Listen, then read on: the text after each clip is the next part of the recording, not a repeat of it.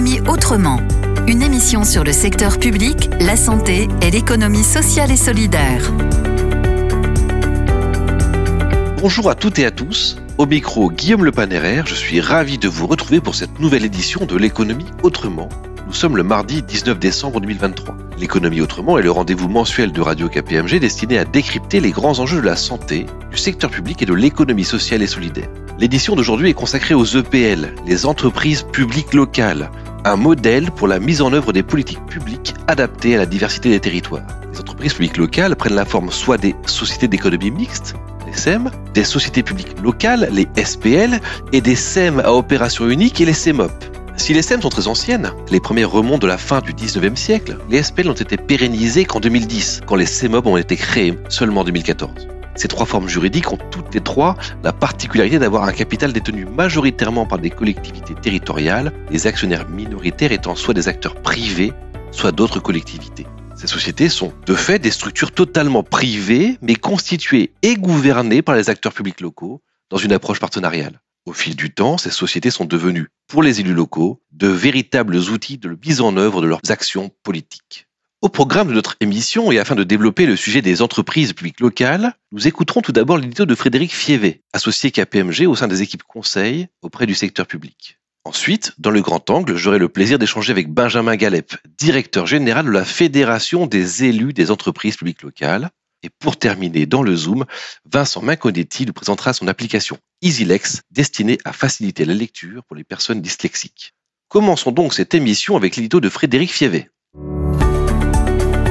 L'édito.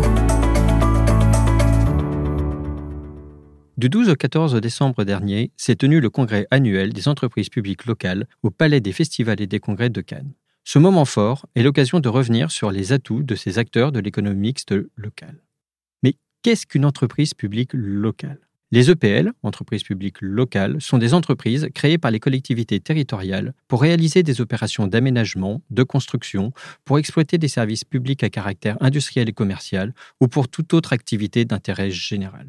En 2023, on compte 1401 EPL.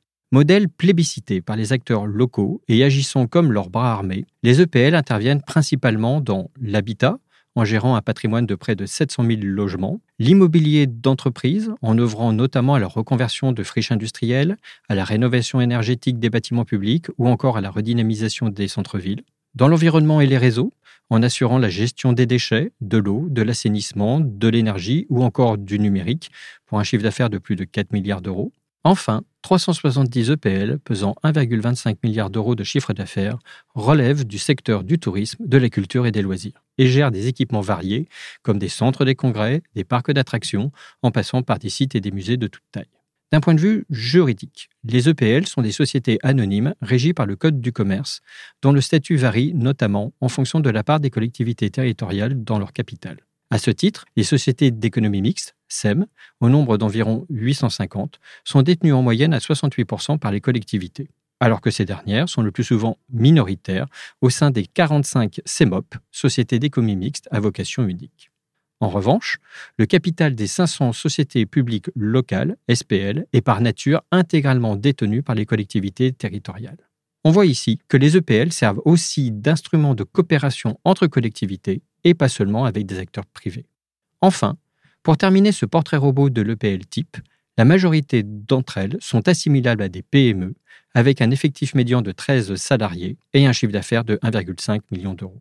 Au final, l'économie mixte locale, c'est près de 65 000 emplois directs, 257 000 avec les emplois indirects, qui génèrent un chiffre d'affaires de plus de 16 milliards d'euros, avec une belle progression ces dernières années. Mais quels sont les enjeux du secteur des EPL le principal enjeu, selon la fédération, porte sur la diversification des activités en intégrant les acteurs de l'économie sociale et solidaire et surtout en devenant un acteur incontournable des projets de transition environnementale des collectivités. Enfin, deuxième enjeu pour les EPL, mieux intégrer les approches responsables et éthiques et développer une démarche RSE, et ce, afin de garder la longueur d'avance propre à cette forme juridique qui nativement dispose de bonnes pratiques de gouvernance.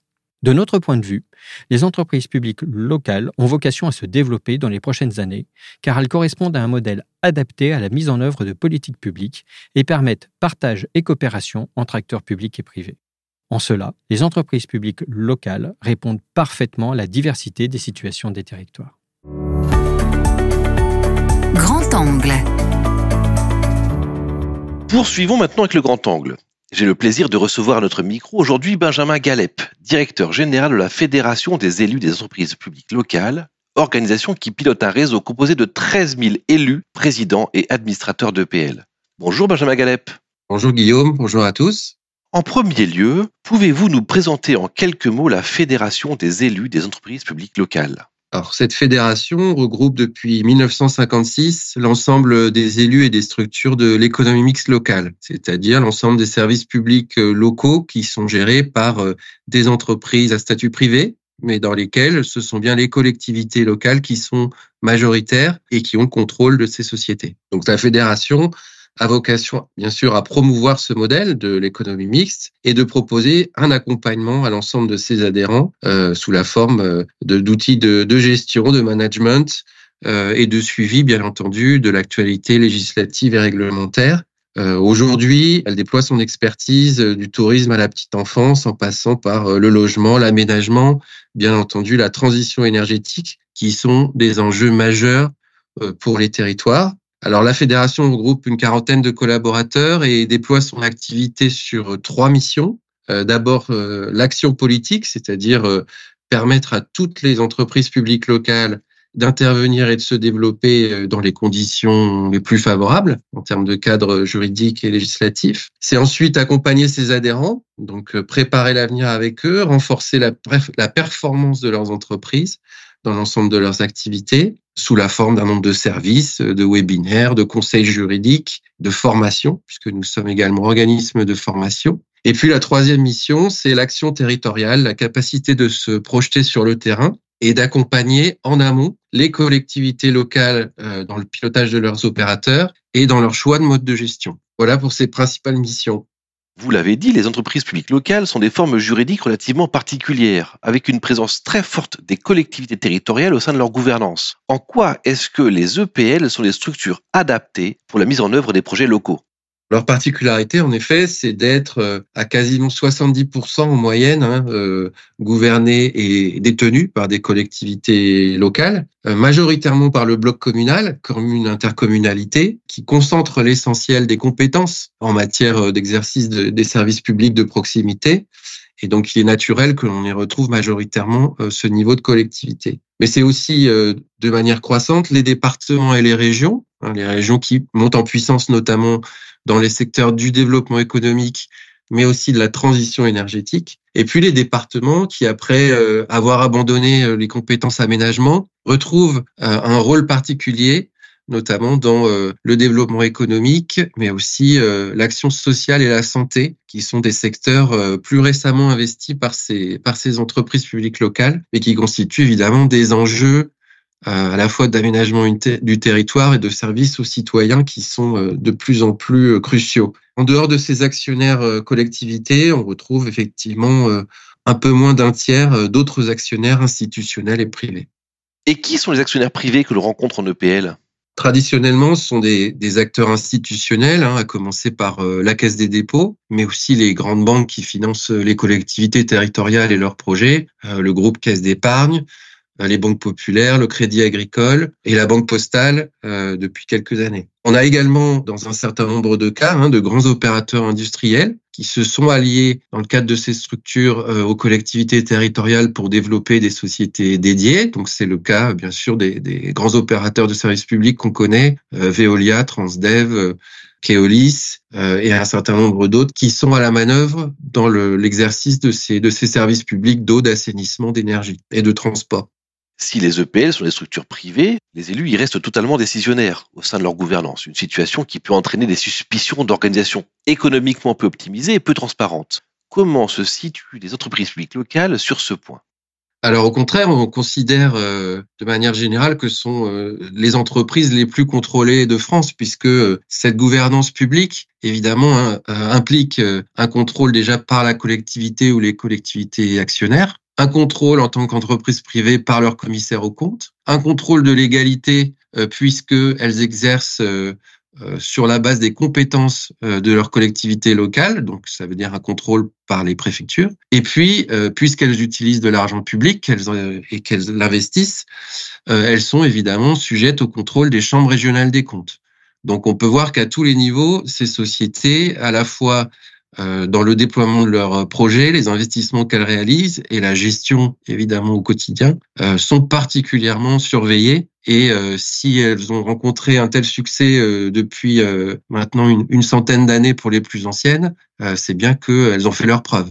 Vous l'avez abordé en début d'interview, où les collectivités territoriales sont confrontées à des défis importants, que ce soit sur la transition énergétique, le logement, l'aménagement, le développement économique ou encore les services à la population. Comment est-ce que cela se traduit au niveau des EPL ça se traduit par euh, une diversification croissante de leur champ d'intervention, qui se traduit à deux niveaux. À la fois dans leurs euh, activités euh, mêmes, c'est-à-dire que de plus en plus de ces sociétés, quasiment 70% aujourd'hui, mènent de front plusieurs activités autour de leur activité principale, qui peut être le logement, l'aménagement, le transport, et qui, euh, de plus en plus, ont été complétés à la demande des collectivités par des activités euh, complémentaires, peuvent être euh, le stationnement, les activités de loisirs, les activités de garde d'enfants, de restauration collective. Donc on voit qu'aujourd'hui, il y a à la fois au sein de chaque société cette nécessité bah, de déployer des outils de plus en plus complets pour répondre aux besoins de la population, et puis des interventions aussi dans de nouveaux champs d'activité, j'en disais un mot tout à l'heure,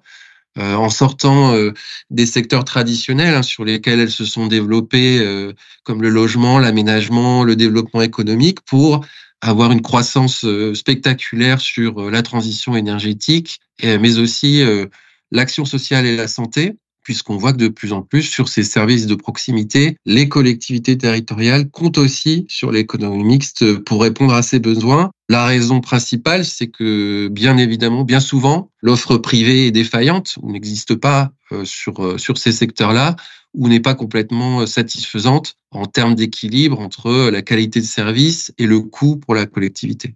Et avez-vous quelques exemples à nous donner? Oui, je peux vous citer par exemple le, cas d'une SEM de logement euh, à Strasbourg, Habitation Moderne, qui euh, bah, évidemment euh, déploie depuis de nombreuses années, depuis plus de 70 ans, son expertise pour l'accompagnement des citoyens et, de ses locataires, et qui, il y a quelques années, a mis en place un centre de santé dans le cadre bah, d'une des cités gérées par Habitation Moderne, en permettant donc d'offrir euh, au personnel de santé un plateau technique qui euh, facilite évidemment leur, installation dans des zones où euh, on peut facilement observer des déserts médicaux. Et donc là, on voit bien que en lien avec une compétence qui était relativement classique hein, sur le logement, on a une SEM qui a su s'adapter et offrir un service complémentaire. C'est la même chose par exemple à Nanterre, qui euh, a déployé depuis euh, très longtemps des, une SEM et une ESPL euh, d'aménagement pour répondre aux besoins de rénovation, de construction,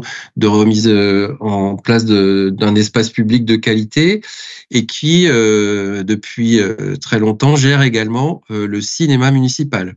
Donc on voit bien que là, deux activités en apparence euh, assez éloignées, que sont euh, l'aménagement public et euh, la culture, et pour autant, bah, elles trouvent leur complémentarité dans la gestion de la SPL de Nanterre. Et puis un troisième exemple assez spectaculaire, hein, puisqu'il est particulièrement innovant, c'est celui de la SPL Eden à La Réunion, qui a pour particularité euh, à la fois d'avoir été euh, mise en place par le département de la Réunion et la quasi-totalité des communes pour gérer la renaturation et la gestion des euh, espaces naturels sensibles sur cette île, hein, qui est caractérisée par des espèces végétales invasives. Et cette mission principale, qui est l'entretien des espaces verts et au-delà des, parcs naturels, euh, a été complété assez vite par euh, bah, une mission de santé publique avec la lutte euh, antivectorielle contre les insectes et toutes les conséquences que ça peut avoir, chikungunya et dengue notamment, et aussi avec une mission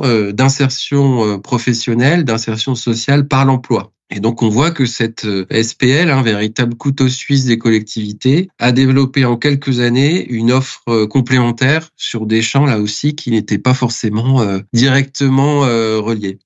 Votre fédération fait partie d'un réseau européen. Est-ce que ce sont des tendances que l'on constate au-delà de nos frontières? En effet, c'est une dimension très importante de l'économie mixte locale. Hein, c'est réellement un mouvement européen avec plus de 32 000 entreprises euh, du même type euh, qui existent dans la plupart des États membres de l'Union européenne, avec euh, bah, des chefs de file entre guillemets, hein, des modèles qui ont servi d'ailleurs euh, au développement euh, de, de, de, ces entreprises en France, euh, en Allemagne, au Danemark, dans les pays scandinaves, et puis euh, également dans les pays du sud de l'Europe, avec plus de 1200 EPL e en Espagne, plus de 4300 en Italie. on voit donc que la France, avec 1400 sociétés, auxquelles on doit ajouter 500 filiales de SEM, donc près de 2000 entreprises en réalité, se situe dans la moyenne mais que on a euh, un mouvement européen euh, structuré, réactif et qui lui aussi est marqué par un fort dynamisme puisque euh, ce chiffre-là de 32 000 entreprises a en réalité doublé en une douzaine d'années. Finalement, et ce sera ma dernière question, quels sont les enjeux futurs pour les entreprises publiques locales?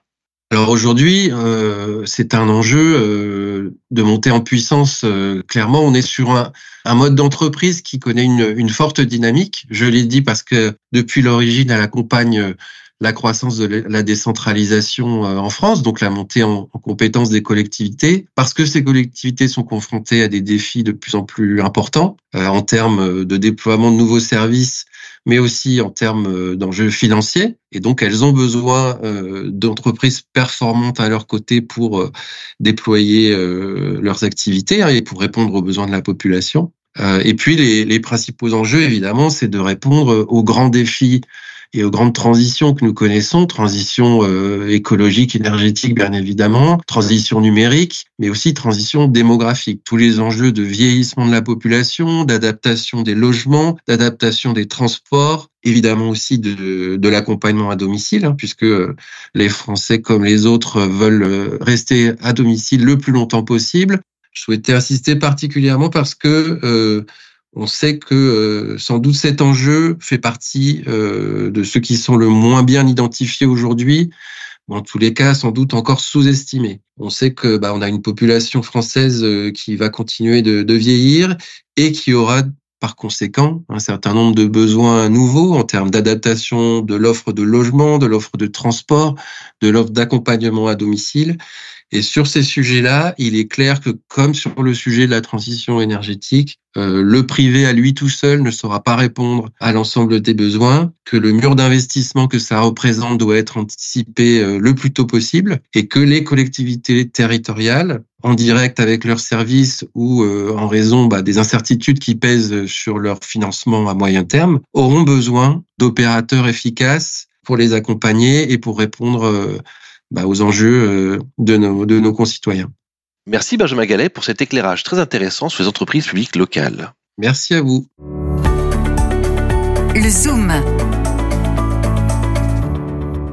Dernière rubrique de l'émission, le Zoom. J'ai le plaisir d'échanger avec Vincent Meconetti. Bonjour Vincent. Bonjour Guillaume. Vincent, en 2023, vous avez été lauréat de la Fondation SAP Social Tech et du festival Enactus dans la catégorie étudiant pour votre application EasyLex, qui vise à faciliter la lecture pour les personnes dyslexiques. À quoi correspond votre projet? Donc moi je suis ingénieur de formation et je suis aussi dyslexique. C'est d'ailleurs le principal moteur de mon engagement pour porter ce projet EasyLex. Donc comme vous l'avez dit, EasyLex est un outil d'aide à la lecture pour les personnes dyslexiques qui à partir d'une photo d'un document papier va adapter sa mise en page dans un nouveau document numérique. Les paramètres de mise en page qu'on a retenus, on les a identifiés dans une revue de la littérature scientifique car on place vraiment la science au centre du projet EasyLex car aujourd'hui, il existe sur le marché trop de solutions très sophistiquées et ne faisant pas consensus au sein de la communauté. EasyDex, c'est un projet qui se veut simple, accessible et inclusif. Où en êtes-vous aujourd'hui dans le déploiement de cette application et quelles sont les prochaines étapes? Aujourd'hui, euh, on en est à l'étape du prototype, car j'ai porté ce projet en parallèle de mes études les deux dernières années. Donc, nous avons un prototype et nous allons entrer en développement très prochainement pour un lancement prévu en 2024. En parallèle, nous travaillons à obtenir la labellisation EduHub du ministère de l'Éducation nationale, car la première cible privilégiée par le projet est celle des enfants d'âge scolaire. Dans un premier temps, uniquement car nous souhaitons étendre cet outil à toute personne dyslexique qui souhaite l'utiliser au long terme. Nous vous souhaitons bonne chance pour la suite de cette belle aventure. Merci beaucoup Vincent Meconetti. Je vous remercie pour votre invitation.